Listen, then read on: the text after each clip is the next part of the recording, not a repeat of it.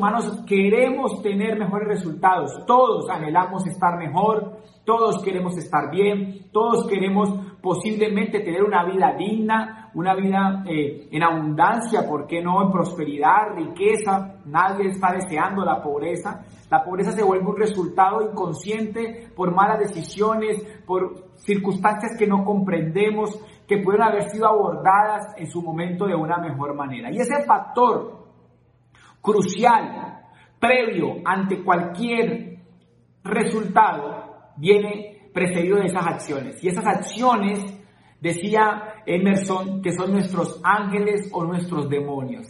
Las acciones terminan siendo lo que le va a dar al ser humano lo que va a conseguir.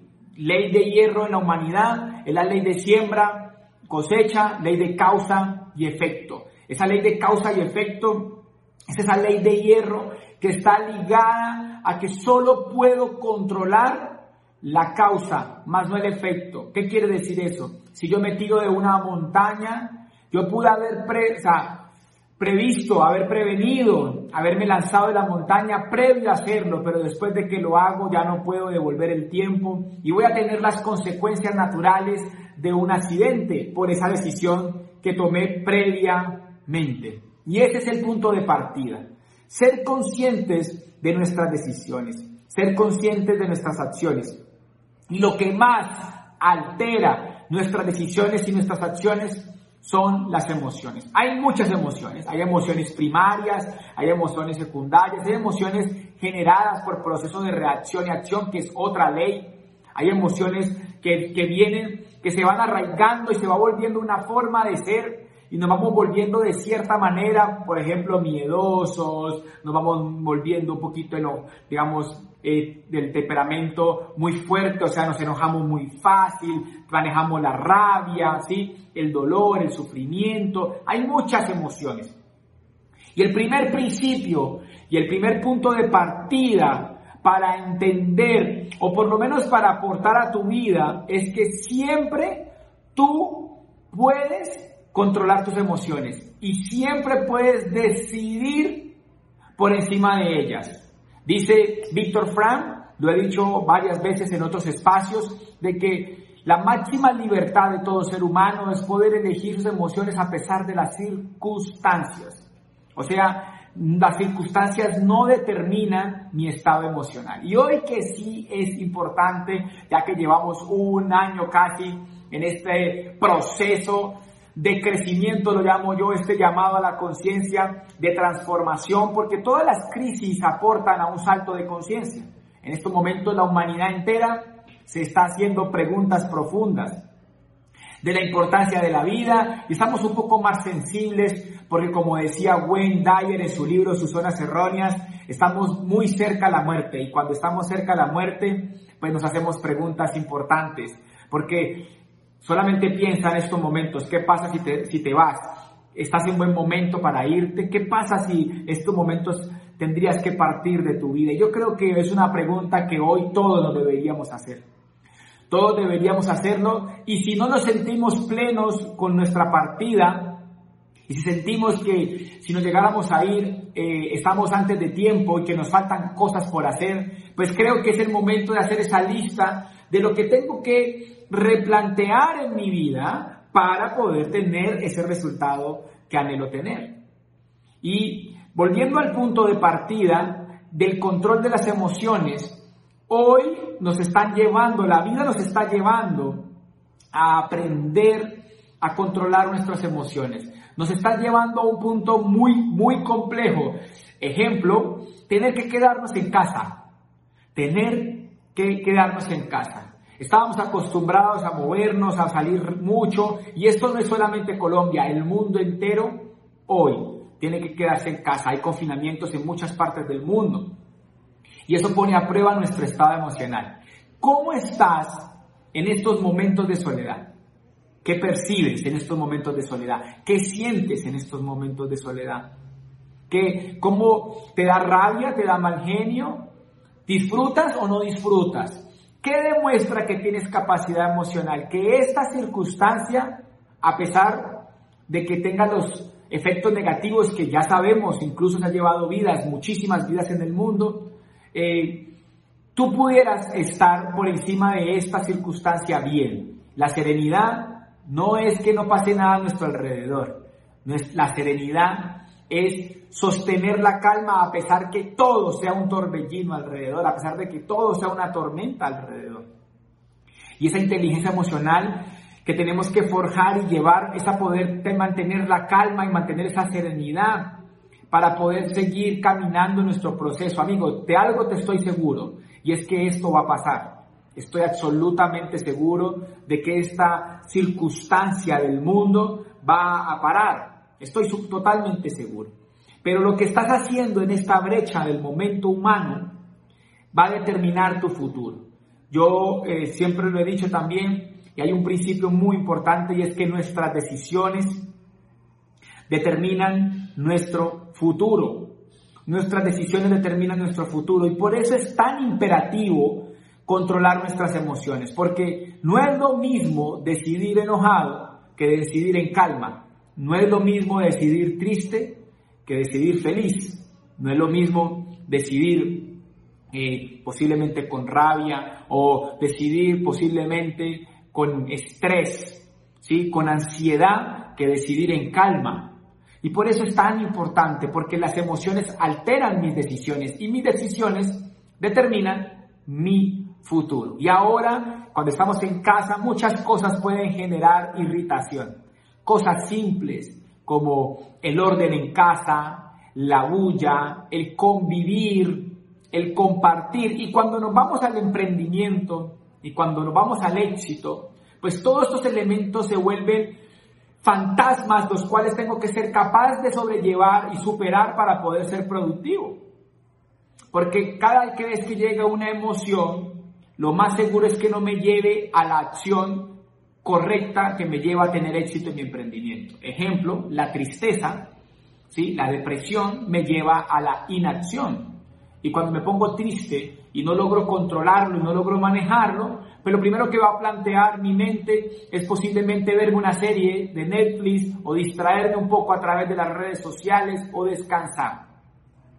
Y ese, y ese ejercicio de descansar, digámoslo, de distraernos, de aplazar un poco las responsabilidades me aleja del resultado deseado. Y por eso es tan complejo y tan importante comprender que tú no eres tu mente, ni que tú eres lo que piensas. Por eso casi siempre, o, el concepto al cual yo me dirijo, es que tú tienes que estar consciente. Y la herramienta para controlar mis emociones es la conciencia. La conciencia, a diferencia de la mente, son, digamos que, son elementos del ser humano que funcionan de manera diferente. La conciencia es mucho más profunda, es la voz interior, es la que guía hacia lo correcto. Es esa parte interna tuya que no es mental, que incluso se puede acotar más hacia lo espiritual, no religión, espiritual, concepto de esa tercera dimensión inexplicable del ser humano, que tiene divinidad, que tiene eh, todos los elementos los cuales mueven mucho la vida, como la esperanza, el amor, la fe, la paz. Esos elementos que todo ser humano, incluso una persona no creyente, llega a explorar como la intuición. Todos tenemos ese no sé qué, no sé dónde. Y esa conciencia siempre nos redirige. Hay una forma de descubrir la conciencia, observarla, percatarse de que tenemos. Y técnicamente lo llamamos en la sabiduría convencional el cargo de conciencia. Todos los seres humanos hemos experimentado la presencia de la conciencia en nuestro ser a través del arrepentimiento. Todos los seres humanos hemos descubierto o hemos experimentado o hemos evidenciado que tenemos una voz interior que nos lleva a ser mejores o que por lo menos intenta aconsejarnos día y noche para cometer menos errores, que es la conciencia a través de el cargo de conciencia, valga la redundancia. Todos hemos sufrido cargo de conciencia en algún momento, cuando le contestamos a nuestros seres queridos, cuando mentimos, cuando hacemos algo indebido, cuando hemos llegado tarde a algún lugar sabiendo que podíamos haber llegado temprano. Y hemos experimentado esa voz que nos dice, por ahí no era, ¿por qué lo hiciste así? Eso estuvo mal. No debiste haber contestado. Y lo hemos vivido y no solamente lo hemos escuchado, sino que lo hemos sentido. De aquí viene un principio. Nuestra conciencia se manifiesta en nuestro cuerpo. Por eso, muchas veces, contrario a nuestras decisiones, contrario a nuestras decisiones, sentimos emociones que nos están mostrando que por ahí no es. Y ahí viene un principio. No todas las emociones son negativas, las emociones son sensores esas alteraciones naturales del ser humano nos muestran que hay algo que observar. Entonces la conciencia, si pudiéramos definirla de alguna manera, es, podríamos decir que es la capacidad de observar lo que pienso, siento y hago para llevarlo a un equilibrio, a esa coherencia. Y esa coherencia entre lo que pienso, siento y hago me da tranquilidad, me da paz, me da armonía. Y esa es la búsqueda. Esa es la búsqueda, siempre orientarme desde la conciencia y evitar orientarme desde las emociones, siempre orientarme desde los principios y no de las emociones, siempre orientarme desde lo profundo y no desde la forma. Casi siempre cuando vivimos la vida a través de la forma cometemos muchísimos errores. Y sé que este espacio es de emprendimiento y sé que la idea es empoderar posiblemente emprendedores para tener éxito. Pues amigos, las personas de mayor éxito en el mundo tienen la capacidad innata, o por lo menos no innata, la han desarrollado por simplemente de manera intuitiva, ¿sí? De manera intuitiva, la capacidad de controlar sus emociones. Incluso en estos días leía una de las reglas del hombre más rico del mundo, uno de los hombres más ricos del mundo, de Jeff Bezos, también lo hace Bill Gates, y es la regla del silencio de los cinco segundos antes de contestar. Estas personas saben que todas sus respuestas son importantes y que todo lo que dicen puede estar utilizado, que se va a ir a los medios porque son personas públicas y que todas sus decisiones están en manos de millones de accionistas y desempleados. Hay este tipo de empresas que manejan miles y miles y miles de empleados y miles de accionistas en el mundo y que tienen impacto a nivel global, saben que una decisión puede impactar en su valor de sus acciones. Imagínate, Imagínate la importancia de las decisiones en un hombre de éxito.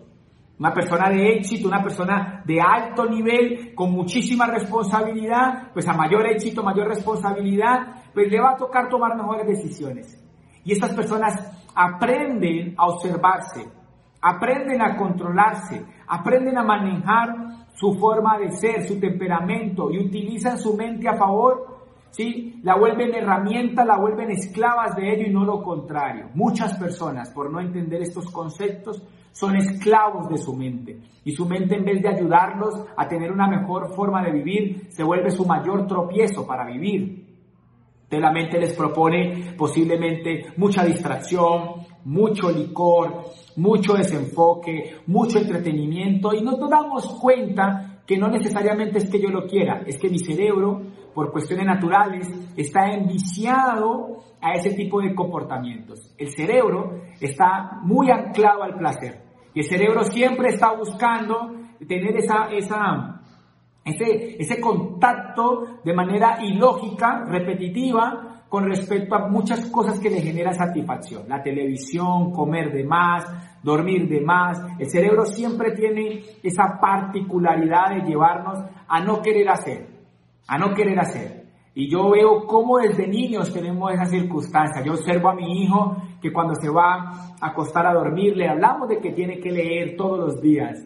Ahora bien, ya en nuestra edad adulta ya es necesario identificar que nosotros entendemos que no todas las formas que nos propone nuestro cerebro comportarnos pues generan eh, un resultado positivo. Entonces aprender a elegir nuestras decisiones, aprender a elegir nuestras acciones, volvernos responsables, conscientes de cada decisión, de cada decisión. ¿Y cómo Andrés entreno ese elemento? ¿Cómo, cómo crezco en conciencia y cómo aprendo a manejar más mis eh, decisiones, mis emociones, mis reacciones?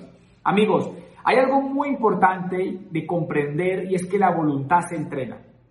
La voluntad se entrena día a día, al igual que aprender a caminar, a leer y a escribir, que se hace a través de la repetición. Elevar nuestro nivel de conciencia también se necesita constantemente obligarnos a romper la resistencia a hacer acciones que generen valor.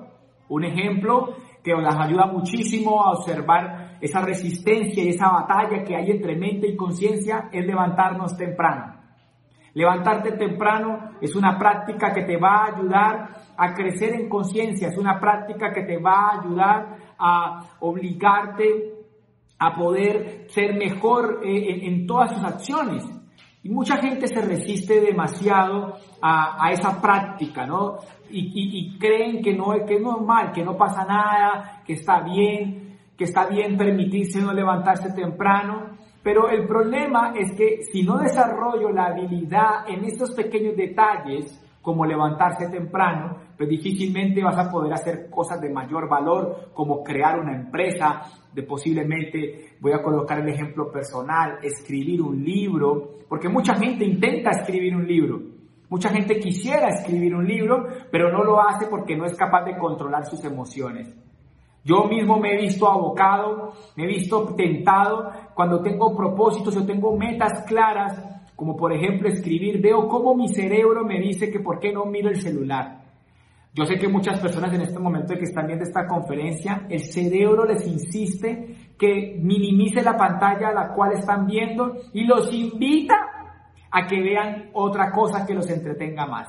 El cerebro, que es diferente a la mente, se vuelve ese elemento con el cual tengo que aprender a observar y hacer lo que haga caso. Yo me debo volver mucho más inteligente que mi cerebro. Yo me debo volver mucho más inteligente que, que yo mismo. Yo tengo que estar por encima de mí y eso es la conciencia. Ser consciente es estar por encima de lo que pienso, siento y hago. Ver mi cuerpo, ver mis pensamientos, ver mis sentimientos y estar observando y analizar que debo tomar control de ellos, que debo replantearlos, que debo llevarlos a, otra, a, feliz término, ¿no? Y todo este concepto lo podríamos llamar ser consciente.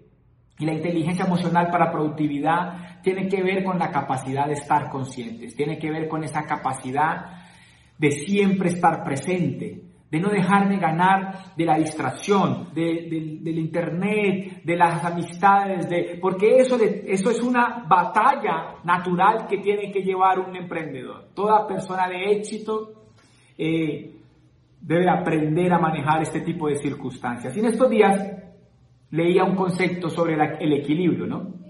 La pregunta es, que vivir equilibrado para poder tener paz, hay que sacar tiempo para todo, hay que sacar tiempo para el trabajo, hay que sacar tiempo para la familia, para la diversión, pero vamos a ser sinceros. Ese famoso equilibrio, sin darnos cuenta, se nos vuelve muchas veces una excusa para no hacer lo que tengo que hacer.